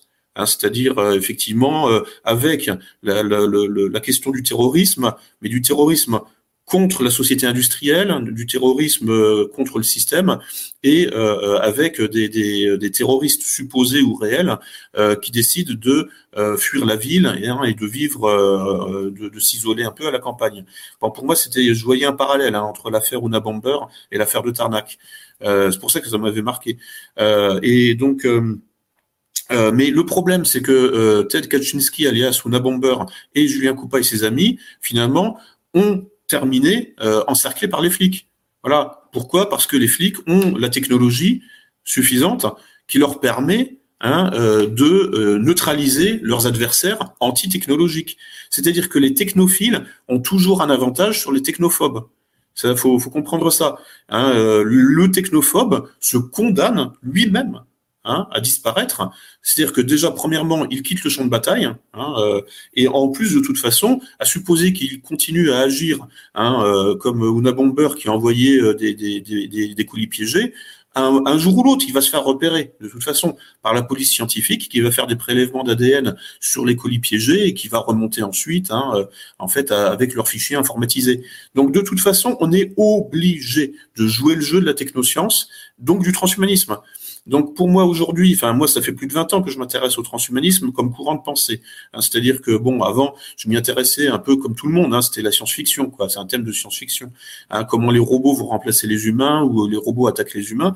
Bon bonjour, euh, mais vers 2000 à peu près, je m'y suis intéressé parce que j'ai vu que c'était un courant de pensée philosophique. Hein, euh, il y avait notamment le Ray Kurzweil euh, avec euh, sa notion là de singularité, etc.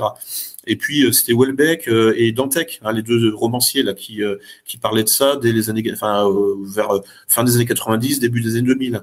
Bon, moi je me suis intéressé philosophiquement et, à, à, partir de là. Mais au début j'étais transhumaniste. Hein, on en avait parlé là quand j'étais venu vous voir à, Bordeaux.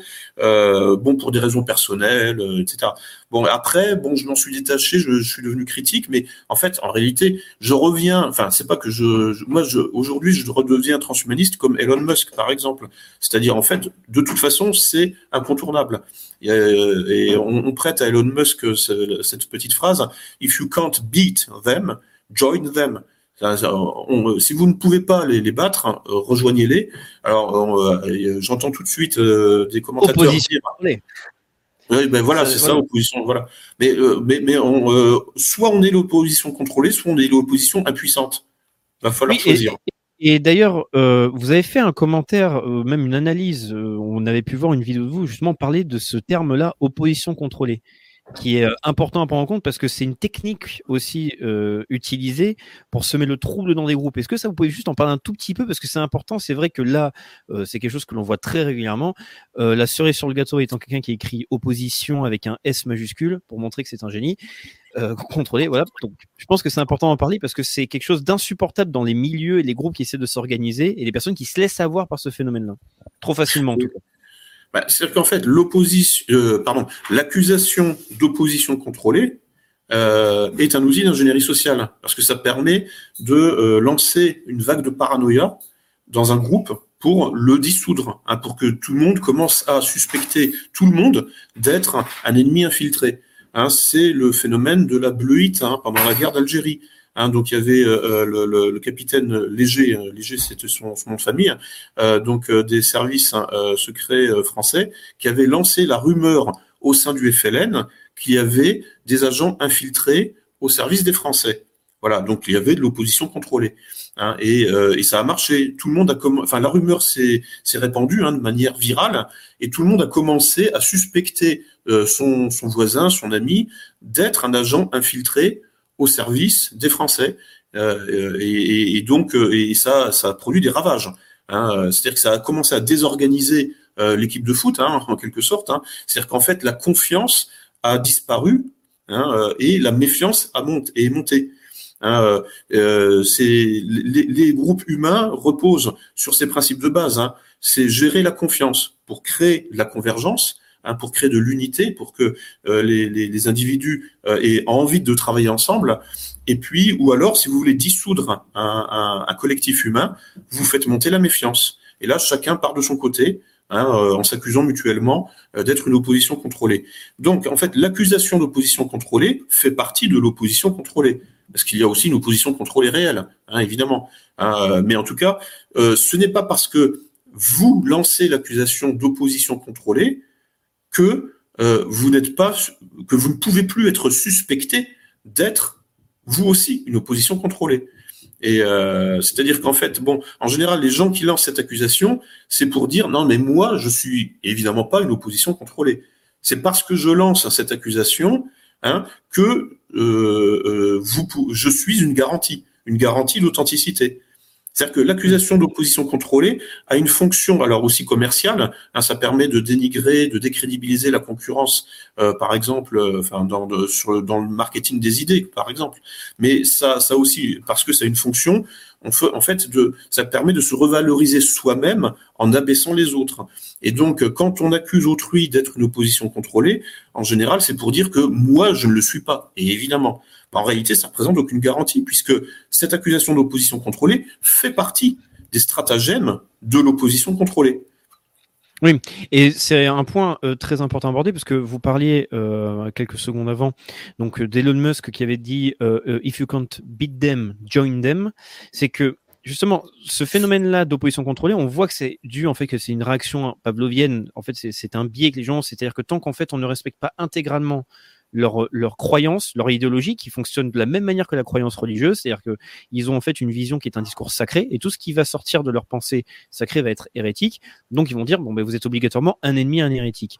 Et ben ça, ça empêche justement d'avoir une mutation euh, des idées, un débat, de, de justement essayer de de s'adapter en fait à la modification du réel et euh, des paramètres qui évoluent constamment. Et ça, c'est très important euh, à comprendre parce que c'est vrai que euh, ça, c'est un, un, commentaire extrêmement pertinent. Par exemple, le fait de dire que si on est technophobe, euh, on, ben, aujourd'hui, en tout cas, surtout aujourd'hui, et à mon avis encore plus lorsque l'euro numérique, enfin les monnaies numériques seront en place, que l'identité mmh. numérique sera intégralement en place, si vous êtes intégralement technophobe, il y a de grandes chances en fait que vous n'ayez juste aucun moyen pour lutter ou pour survivre. Et donc, ce serait se tirer une balle dans le pied, en fait. Exactement. Et oui, bah, bah, bah, c'est donc euh, en fait c'est triste, hein, euh, mais euh, pour beaucoup de gens, il y a beaucoup de gens qui vont tomber en dépression. Hein. J'en fais peut-être partie, hein, parce que j'ai quand même une tendance technophobe, mais je suis un technophobe réaliste et je sais que cette position n'est pas tenable. Et, justement, là, euh, excusez-moi, c'est que là, je vois une question euh, qui est intéressante. C'est Stéphane qui pose une question. Il dit Elon Musk veut mettre des puces dans le cerveau. C'est un complotiste ou pas? Et ça, encore une fois, on est sur le même phénomène. C'est-à-dire que de toute façon, la technologie va évoluer pour développer en fait de la cybernétique et des implants et créer des hommes augmentés. Donc là, c'est if you can't beat them, join them. Là, on comprend encore mieux. C'est quitte à ce qu'une technologie se développe, autant que participer et essayer d'avoir un monopole parce que dans tous les cas, il sera là et il risque en fait, sinon, de m'affecter négativement si je n'en ai pas euh, une, une, possession partielle ou totale en fait.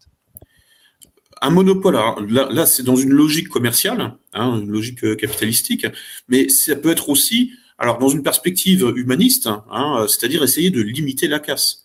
Et je pense qu'il y a chez Elon Musk un reste d'humanité, hein, et il se dit bon, effectivement, dans certains cas, la technoscience est vraiment nuisible. Bon, il y a des phénomènes, euh, euh, comment dire, euh, incontournables, parce que c'est la technoscience qui écrit l'histoire, hein, de toute façon. Donc, on est obligé de suivre le mouvement. Mais, mais, il faut admettre, hein, moi j'essaie de me mettre à la place de, de, Musk, par exemple, hein, ou de, d'un transhumaniste, d'un transhumaniste responsable.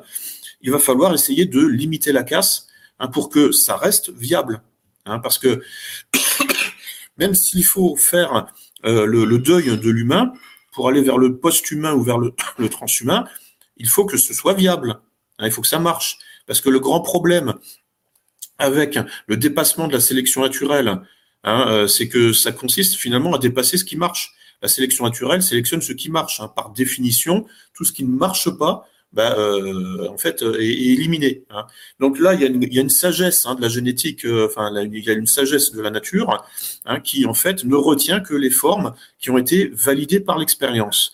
Bon, le risque avec le transhumanisme, le posthumanisme et même le post-vivant hein, ou le, le pseudo-vivant, bon ça c'est mon concept, hein, c'est de, de, de, de, mettre fin euh, ou de dépasser la sélection naturelle. Ça, c'est un objectif, enfin, du moins, c'est un phénomène euh, reconnu par Yuval Harari, hein, qui dit nous allons dépasser la sélection naturelle. Mais dépasser la sélection naturelle, c'est dépasser ce qui marche. Et c'est pour ça qu'on voit que cette humanité aujourd'hui euh, euh représentée en Occident par euh, le LGBT ou les soldats LGBT, c'est un truc bancal. Hein. Là, en fait, la, folie euh, de la diversité inclusive conduit aussi à euh, essayer d'intégrer des handicapés dans les effectifs militaires. Je ne sais pas si, si, vous avez vu ça passer, mais ça, ça, devient la mode maintenant. Il faut intégrer des handicapés donc euh, dans euh, dans les armées. Voilà, donc on va se retrouver avec des bataillons euh, de, de, type en chaise roulante, quoi. Enfin, je veux dire, c'est l'Occident est en train de devenir un sketch des Monty Python. Là, ça devient comique. On est dans, dans, dans l'humour noir. Hein. Euh, donc, euh, donc, ce n'est pas viable. Hein. Ce sont des recettes qui ne sont pas euh, fonctionnelles. Pourquoi? Parce qu'effectivement, on oublie la sélection naturelle. Donc, ce qu'il faut maintenant, c'est redéployer un mécanisme de sélection naturelle, mais dans le, dans le, le, transhumain, en fait, ou dans la post-nature. C'est ça l'enjeu. Le véritable enjeu aujourd'hui épistémologique, il est là. Comment en fait admettre, accepter effectivement la technophilie, enfin comment devenir, on pourrait dire un peu archéofuturiste. Hein, c'est pour ça que je, je, reprends le concept de Guillaume Fay. euh, bon, qui avait bien compris que, en fait, on ne pouvait pas être un progressiste euh, échevelé, c'était pas possible, hein, être dans la technophilie euh, pure et pure et dure, et qu'il il fallait sauver des éléments du passé. Hein, D'où euh, l'archéo-futurisme, hein, qui essaye de faire une synthèse du passé et du futur. Bon, euh, c'est ça ou rien, de toute façon. Hein, parce que le futurisme pur, euh, pur et dur, euh, en fait, c'est euh, le LGBT, c'est le c'est l'OTAN, c'est les, les, bataillons de chaises roulantes. Enfin, les mecs en, enfin non, mais c'est ça.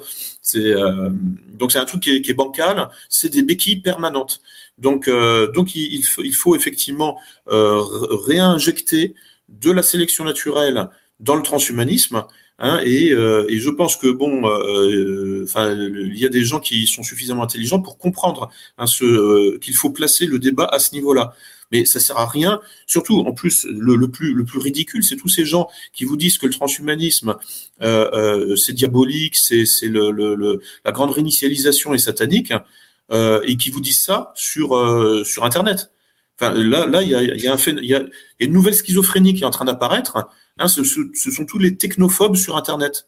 C'est, vous voyez le problème, hein, la, la, contradiction euh, logique, hein, les, les, dissonances cognitives que ça suppose. Et il y en a de plus en plus. Hein. Euh, je, je, suis en discussion avec des gens qui sont qui passent leur vie sur Twitter, sur Telegram, pour critiquer la 5G, euh, euh, et, euh, et, la grande réinitialisation et la technoscience. Donc là, bon, ça c'est une nouvelle schizophrénie hein, qui est en train d'apparaître, euh, mais que, que, je comprends, hein, c'est humain, trop humain. Euh, et c'est moi j'étais comme ça il y a 20 ans en quelque sorte. Bon, donc bon, c'est chacun va à son propre rythme, hein. mais il va falloir que ces gens se mettent en unité avec eux-mêmes.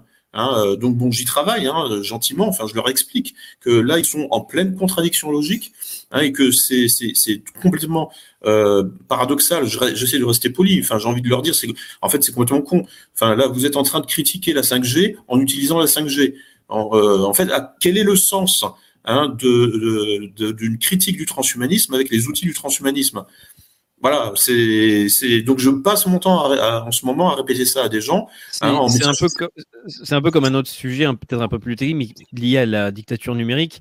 Ça va être les crypto-anarchistes qui euh, donc souhaitent être dans euh, invisibles en étant totalement dans la DeFi, ce qui euh, est possible, mais qui du coup font quand même une vérification d'identité faciale sur une banque centralisée comme Binance, etc. C'est-à-dire qu'ils font vraiment une reconnaissance faciale.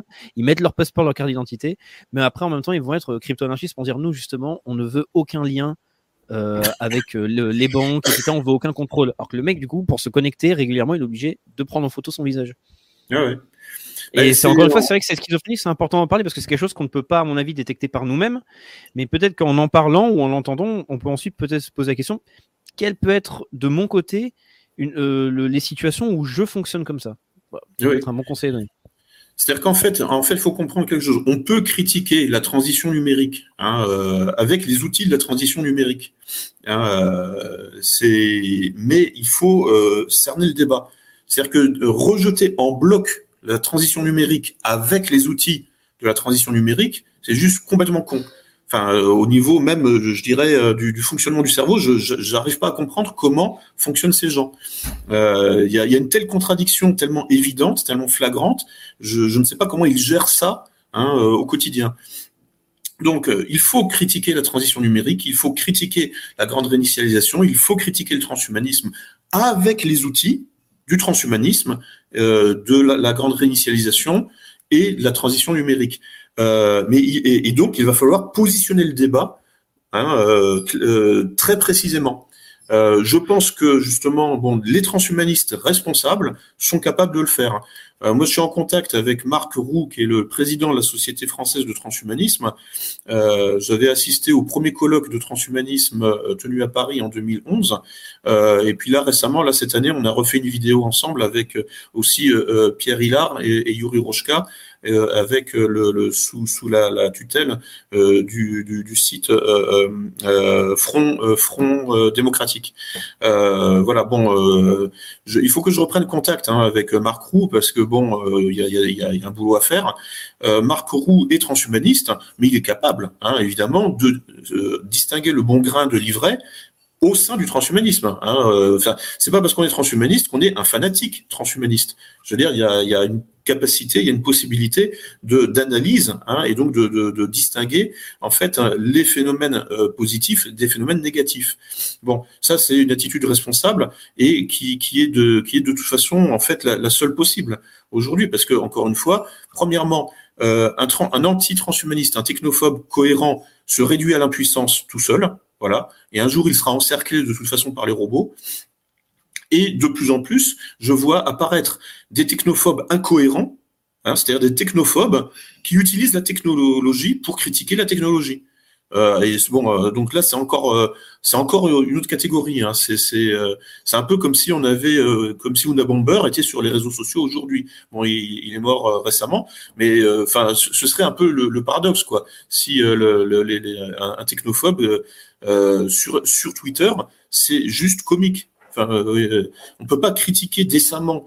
Hein, comment dire la 5G ou le transhumanisme sur Twitter, ça n'a aucun sens. Euh, ou alors, ou alors, on admet que c'est la technoscience qui écrit l'histoire et que nous allons vers le transhumanisme, mais qu'il va falloir effectivement euh, trouver des nuances à l'intérieur de ça. Mais euh, c'est tout. Il va falloir. Euh, enfin, je veux dire, la, transition numérique, c'est pour tout le monde. Hein. C'est personne n'y échappera.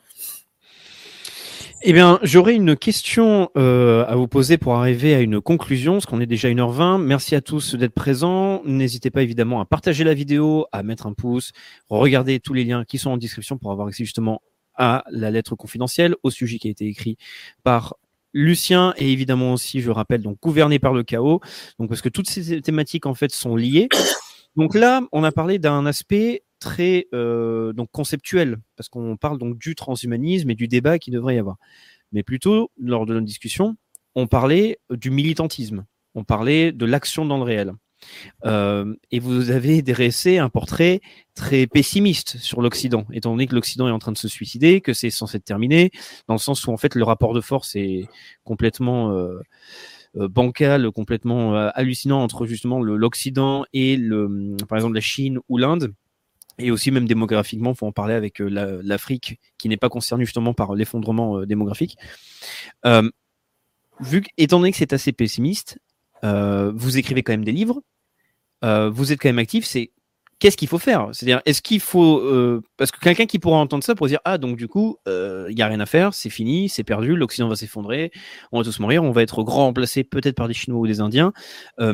qu'est-ce qu'il faut faire dans ce de là en fait d'effondrement, finalement de désespoir? Est-ce que euh, il faut faire simplement un, un militantisme, une sorte de barreau d'honneur? Est-ce que vous en fait vous avez une notion d'espoir, euh, peut-être en s'adaptant à une future modification de la civilisation, etc. Euh, quelle est votre vision sur ça? Est-ce qu'il faut être pessimiste et qu'est-ce qu'il faudrait faire face justement à ce constat catastrophique dans le réel? Mmh. Bon, en fait, moi, je ne suis ni pessimiste ni optimiste. Euh, en fait, je considère que, fait, mon rôle dans la matrice, c'est de poser des limites. Voilà.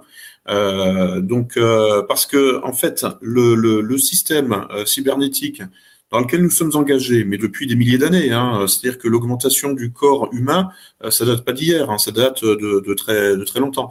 Donc, en fait, ce système cybernétique hein, d'augmentation euh, du corps par l'outil et même progressivement de remplacement hein, du corps par euh, des prothèses. C'est-à-dire qu'en fait, nous sommes dans un processus de remplacement du sujet par, euh, par, par des objets. En fait, c'est un peu l'histoire. Hein. Euh, le sens de l'histoire, c'est comment les, les, sujets sont remplacés par des objets. Euh, c'est voilà, ça c'est quand on euh, regarde les choses de, de, de, très loin, en fait, hein, et, on voit que finalement, c'est ce qui se passe, c'est ce qui est en cours. Hein, ce que Heidegger appelait le Gestell, hein, c'est-à-dire la chosification la, la, la réification, hein, donc euh, la grande chosification généralisée euh, de, de, de, des sociétés industrielles. Euh, Baudrillard reprenait ça aussi dans les années 80 quand il disait que en fait l'objet est plus fort que le sujet.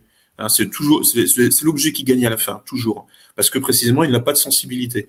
Bon, euh, et en fait il faut réussir à voir les choses de la manière suivante, c'est-à-dire qu'en fait nous sommes tous des objets finalement, mais il y a une différence entre les objets sensibles, hein, c'est-à-dire les êtres vivants, et puis les objets insensibles hein, ou les objets non sensibles.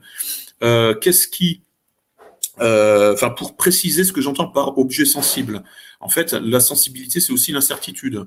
Hein, ce, que, ce, que, ce que dans les traditions euh, culturelles grecques ou monothéistes on appelle le libre arbitre hein, ou l'âme. Bon, en fait, bon, c'est une manière culturelle hein, de désigner l'incertitude. Euh, la notion d'incertitude est vécue par un occidental comme étant la liberté. C'est le, terme qui, euh, qui lui permet, dans sa culture, de qualifier hein, le principe d'incertitude, hein, même au sens quantique. C'est la liberté. Euh, donc en fait, ce qu'il faut, c'est sauver l'incertitude pour sauver le vivant, pour que ce, mécanisme de chosification hein, euh, n'aille pas jusqu'au comment dire ça jusqu'à la fin du vivant. Alors le risque, c'est d'être remplacé par du pseudo-vivant. Donc en fait un simulacre, une parodie d'incertitude. Hein, c'est un peu le principe euh, de, justement de l'opposition contrôlée. Hein, c'est de mettre en scène une parodie d'incertitude. Donc, euh, et bon, tous ces thèmes ont été abordés hein, par les frères, sœurs Wachowski là dans Matrix, euh, puisque Neo lui-même est, en fait une opposition contrôlée. Il permet d'optimiser la matrice avec une pseudo-incertitude. Euh, lui-même incarne cette pseudo-incertitude hein, euh, dans le système. Et euh, donc, il faut comprendre que effectivement, c'est comme ça que les choses fonctionnent. On n'échappe jamais au système. De toute façon, le système de la machine. mais à l'intérieur de ce système, on peut réinjecter de l'incertitude, c'est-à-dire des limites. Pourquoi je dis réinjecter de l'incertitude, c'est-à-dire des limites? C'est-à-dire qu'en fait, l'incertitude, c'est quand l'information ne circule plus entre l'intérieur et l'extérieur. C'est-à-dire, euh, en fait, hein, euh, c'est le mensonge. Euh, c'est le, c'est le, l'incertitude, c'est quand je peux conserver mon, information. Il y a des travaux chez les voisins. Attendez, ça, c'est bon, ça s'arrête.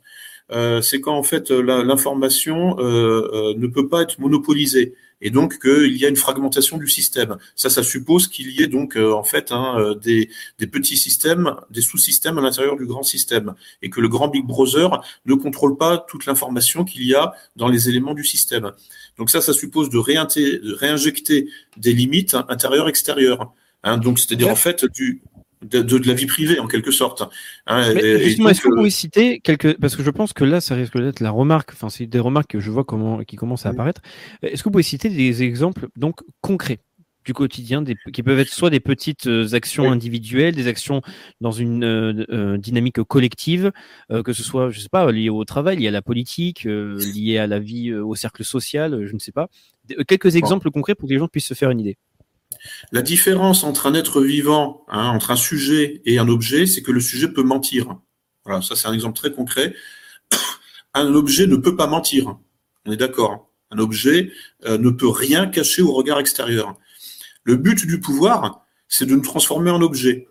C'est-à-dire que nous ne puissions, que, nous ne soyons plus capables de lui cacher quoi que ce soit. Hein. Donc en fait, mentir, c'est euh, le geste fondateur du vivant nous sommes vivants aussi longtemps que nous sommes capables de mentir, c'est-à-dire de cacher des informations au regard extérieur. En l'occurrence, euh, Big Brother, par exemple. Mais pas que, hein, tout le monde, en fait. Donc, aussi longtemps que nous pouvons dissimuler des informations, euh, c'est-à-dire que nous avons une intériorité, hein, euh, pour aller vite, hein, nous sommes capables de mentir, donc de, ou de, ruser, et nous sommes capables donc de, de rétablir des limites, des limites au euh, monopole hein, de Big Brother sur le plan euh, du contrôle du système. Voilà, donc le mensonge et, la garantie. Bon, désolé. Hein, euh.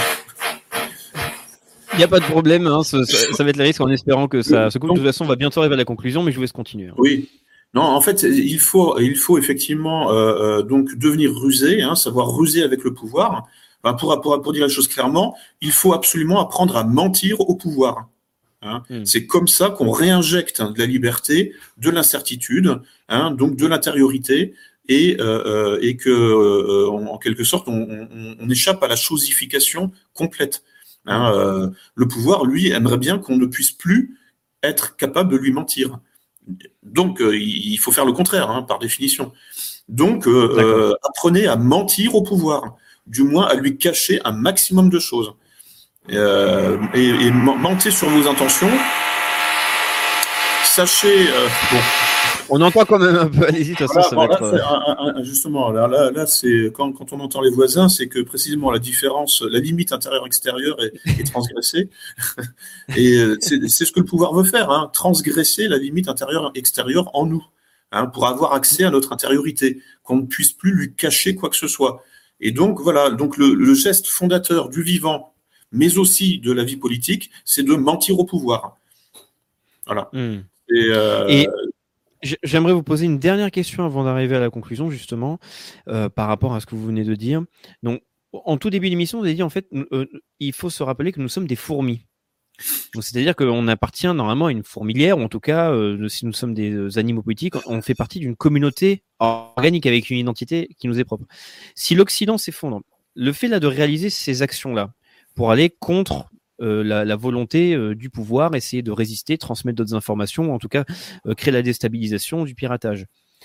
Ce serait, selon vous, en fait, dans quel but collectif? Est-ce que il faut essayer de, de voir la situation actuelle avec un déclin, vu qu'on parle encore une fois de déclin anthropologique de l'Occident et d'un effondrement Est-ce qu'il faut avoir un instinct plutôt donc de résistance et de potentielle fuite Est-ce que ce serait pertinent de se dire en fait il faut recréer, en fait il faut resserrer les rangs, resserrer les liens, essayer de les retisser, mais en utilisant les technologies modernes, de nouvelles méthodes, euh, mais en tout cas en, essayant de garder ce qui a fait une partie de l'identité de l'Occident. Pourquoi est-ce qu'on ferait tout ça en fait? C'est de- dans quel but collectif en fait? Bah, en fait, bon, euh, faut, être clair. hein, euh, il n'y a plus de collectif possible en Occident. C'est, euh, enfin, je veux dire, de collectif hein, euh, avec une masse critique suffisante pour peser au niveau géopolitique, au niveau international. Ça, euh, bon, euh, je veux dire, euh, c'est, c'est, faut pas rêver. Hein, c'est euh, donc. donc, donc, donc à ce stade, bon, en fait, alors il faut utiliser quand même les organisations qui nous permettent de survivre, hein, c'est-à-dire de reconstituer du collectif, hein, c'est-à-dire les associations, euh, les partis politiques, les syndicats, etc. Bon, même si c'est euh, à moitié euh, vérolé, bon, malgré tout, c'est dans des organisations hein, qu'on retrouve du collectif.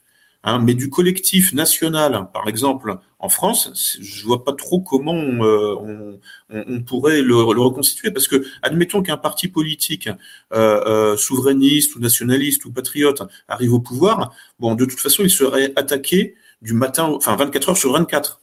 Hein, euh, par toutes les forces globalistes. Premièrement, on aurait une, révolution colorée dans les, jours qui, suivent le- le- le- l'élection présidentielle, pour, euh, mais un truc à l'ukrainien, enfin, euh, c'est-à-dire en fait pour renverser, pour annuler les résultats du vote et nous obliger à revoter un troisième tour.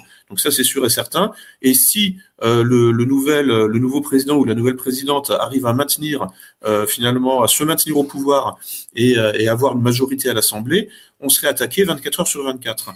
Euh, donc ce serait un système instable de toute façon. Donc à partir de là, bon, euh, comment ré- re- reconstituer euh, un radeau de la méduse, hein, c'est-à-dire en fait un, petit espace de stabilité sur les flots déchaînés. En fait, c'est ça la, question. hein, et comment euh, reconstituer donc euh, reconstituer donc aussi des limites. hein, le radeau de la méduse est une limite au flot dé- déchaîné. hein. et puis bon, si on arrive en fait à associer plusieurs radeaux de la méduse, on peut éventuellement essayer de reconstituer un vrai bateau.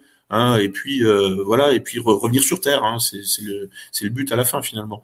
Euh, donc euh, voilà, donc euh, mais bon, euh, c'est si vous voulez, on est dans une situation où en fait on est dans un- comme un puzzle, mais un puzzle euh, éclaté quoi. Là, il faut re- reconstituer le puzzle, enfin l'image cohérente euh, avec, euh, enfin, mais sans avoir de vision euh, cohérente. En fait, enfin, on ne sait pas à l'avance quelle est l'image euh, euh, de finale du puzzle.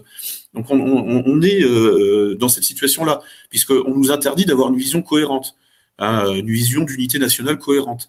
Ça, c'est, on n'a plus le droit à ça. Euh, donc, comment euh, reconstituer de l'unité, hein, de re- reconstituer une image cohérente du puzzle sans avoir le modèle hein, euh, C'est euh, donc il faut faire des, petites choses par-ci par-là avec des collectifs qui permettent, euh, je sais pas, par exemple, euh, bah, bah, Civitas avant d'être dissous euh, euh, voulait se lancer hein, dans les élections municipales, ce qui permet donc voilà de reconstituer du collectif au niveau municipal déjà premièrement. Et puis après, bon, par, de, par, par cercle concentrique, pourquoi pas reprendre le contrôle des institutions au niveau de l'Élysée, au niveau, au niveau de, du, Parlement. voilà, mais bon, il faut, faut, faut commencer modeste, hein, c'est certain. Hein. Là, le, niveau de dégradation est on est dans un système dégradé, mais bon, euh, fortement dégradé, et, euh, euh, tout est fait pour que rien n'est fait pour que, que, ça change, puisque, comme je disais, c'est l'état profond qui est, qui est lui-même en train de se, suicider. Donc, voilà. Mais je pense que ça permettra d'arriver à une bonne conclusion. On va faire le rappel. en fait, c'est commencer modeste, prenez conscience des techniques de contrôle, ne devenez, ne vous tirez pas une batte dans le pied euh, face à la technologie qui euh, va être de plus en plus imposante et de plus en plus présente dans vos vies pour vous contrôler. Euh, ça a été aussi un très bon rappel de dire qu'en fait, il faut se raccrocher quand même au réel, ne pas être trop dans le virtuel, et que le réel peut aussi avoir une, une, une action, enfin, ça peut se matérialiser dans une action très locale. Euh, ça peut faites des gosses en fait, faites des mmh. enfants, fondez une famille, euh, à une communauté euh, euh locale, euh, ensuite essayez d'avoir un impact sur une politique locale, etc. Et pour le collectif, ben mentez peut-être. C'était ça en tout cas un des conseils de Lucien. Dans tous les cas, merci beaucoup Lucien pour cet entretien. Je le rappelle donc à nouveau le livre Gouverné par le chaos, un livre vraiment à avoir et à lire régulièrement car il y a énormément de, techniques euh, d'ingénierie sociale, de méthodes qui sont inscrites dedans et ce sont de très très bons rappels pour pouvoir lutter contre certains biais. Je vais attendre que la personne s'arrête. Donc ça permet de lutter contre certains biais. C'est un livre très important et aussi, donc bien sûr, le, la lettre confidentielle. Numéro 5 de septembre, le numéro d'octobre est sorti et ce numéro est extrêmement intéressant justement par rapport à l'émission qu'on a traitée car évidemment avec donc Lucien, on vient de traiter euh, les deux piliers de l'Union européenne, immigration et LGBT. Donc, c'est le sujet qu'on a traité. Il y a aussi le numéro de Laurent Ozon qui vont parler de populisme, coopération, guerre civile, technologie de contrôler l'heure du Great Reset. Je pense qu'on était dans le thème. Donc voilà, vous avez tous les liens en description. Lucien, encore merci. Je vous dis à tous, passez une excellente journée et à très bientôt.